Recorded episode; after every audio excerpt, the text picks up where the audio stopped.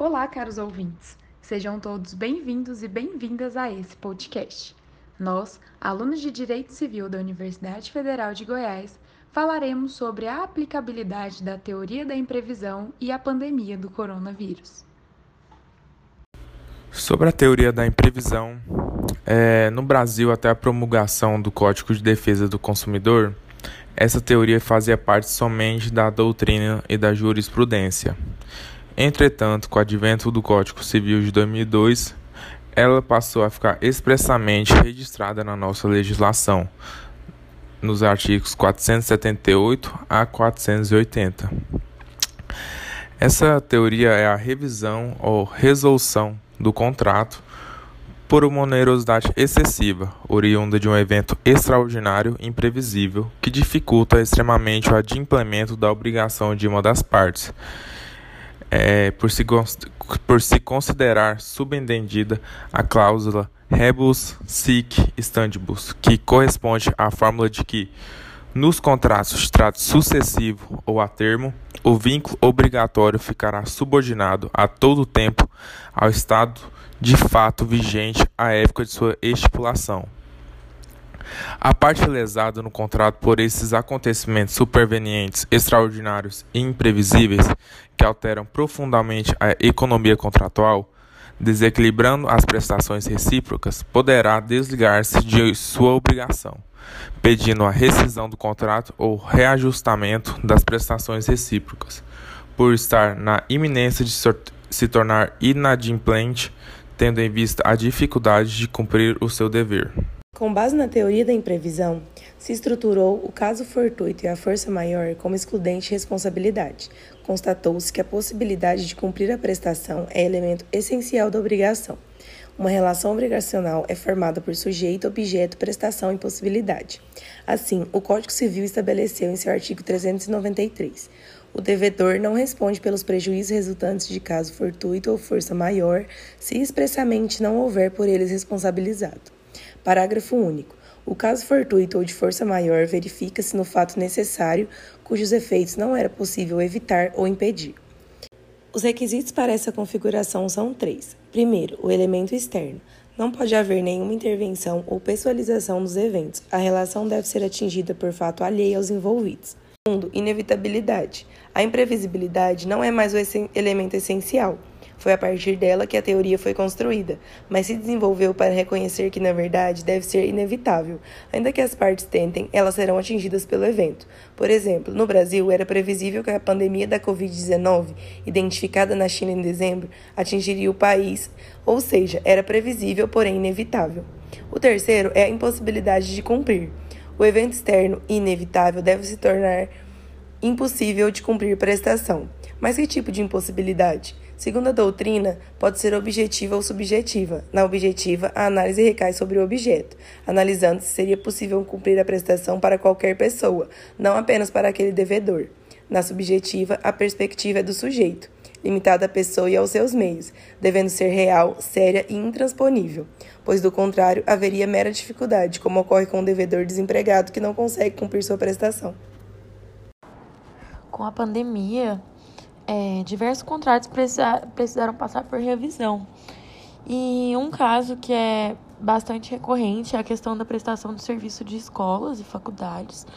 Haja vista que houve um desequilíbrio da base econômica do contrato, onerando muitas partes, já que a prestação do serviço educacional ela necessita de ser presencial e quando ela é online, o serviço não está sendo dado por completo porque analisa, por exemplo, ao analisar, por exemplo, a questão de alunos de educação infantil, alfabetização, eles precisam de um cuidado maior em ter o professor presencialmente.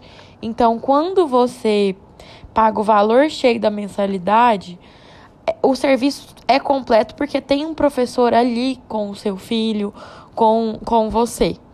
A partir do momento com a pandemia e a necessidade do isolamento social, o contrato é desequilibrado, porque a escola está prestando um serviço insuficiente. Eu sei, do, a gente sabe da questão do quanto os professores têm se esforçado, do quanto as escolas tentam se adaptar, mas o serviço é insuficiente. É, Desse, desse, desse feito, algumas escolas dizem que por conta da pandemia é necessária uma revisão, contratu, revisão contratual. Só que a prestação de um, de um contrato é a causa de, o, de outro, ou seja, o contratante precisa do contratado. E muitas escolas criaram a questão de uma hipossuficiência e os pais se cadastravam, mostravam os gastos que estavam tendo ou a falta de recursos que tiveram durante a pandemia para ver se faziam jus a uma redução da mensalidade. Fato este que não, não deveria estar acontecendo. É, é necessário que tem que ter uma redução da mensalidade porque o contrato está sendo insuficiente e não devido à condição econômica dos pais, porque é um desequilíbrio contratual. Essa situação não se confunde com a, com a, com a necessária revisão contratual que muitas escolas têm feito.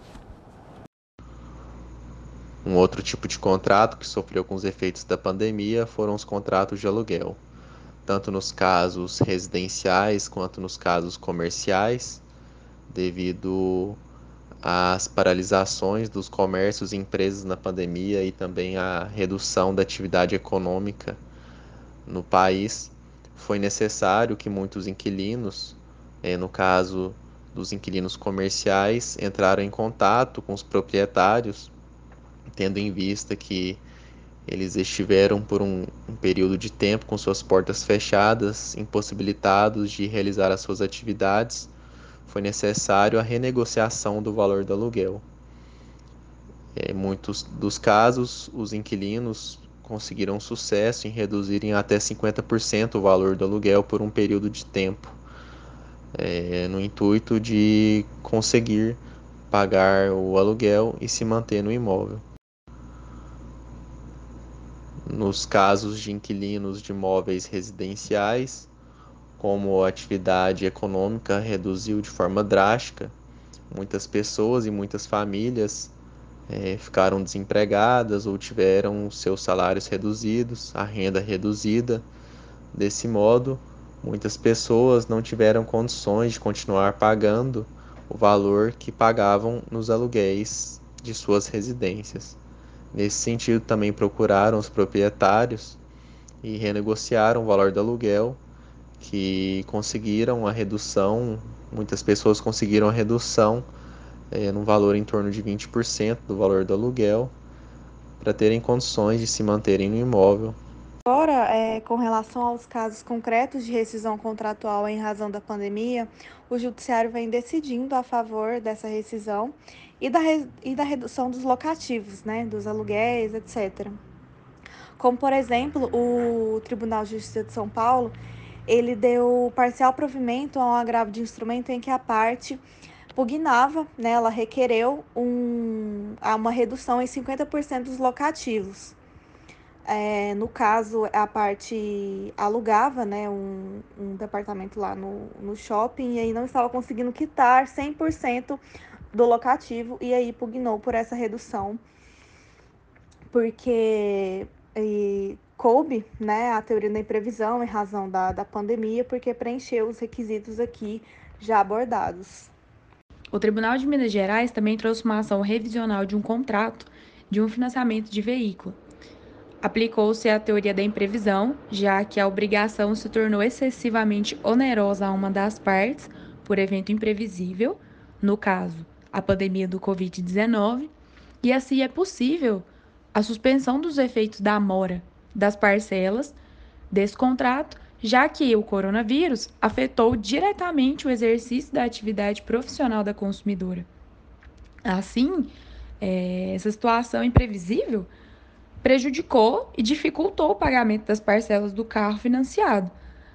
A consumidora financiou o carro através de um financiamento de banco, porém foi prejudicada na hora de completar esses pagamentos dessas parcelas. A sua atividade profissional foi, foi prejudicada. Infelizmente, mesmo se tratando de um fato público, notório, que claramente prejudicou financeiramente inúmeras pessoas, esse provimento do Tribunal de Justiça de Minas Gerais foi negado. Nesse ano, foi proposto o projeto de lei 1179, que dispõe sobre o regime jurídico emergencial e transitório das relações jurídicas de direito privado no período da pandemia do coronavírus. Esse projeto de lei institui normas transitórias para a regulação de relações jurídicas de direito privado durante a pandemia da Covid-19, relativas à prescrição, decadência, resilição, resolução e revisão de contratos, relações de consumo em caso de serviço adquirido por delivery, locação de imóveis urbanos, contratos agrários, uso capião, condomínios edilícios, sociedades, regime concorrencial, família e sucessões. O projeto de lei 1179 de 2020 foi proposto pelo senador Antônio Anastasia, na data de 13 de março de 2020. Após os trâmites legislativos, foi sancionado pelo presidente da República, com alguns vetos, na data de 10 de junho de 2020 e recebeu o nome de Lei 14010. Mas, como nós discutimos aqui no podcast, a gente viu que a pandemia da Covid-19 fez os negócios jurídicos tomarem outro rumo, né? Uma nova e totalmente inesperada aplicação da teoria da imprevisão, né? Que é que foi em razão de uma pandemia, no caso a pandemia do coronavírus. Enfim, obrigada pela audiência de todos.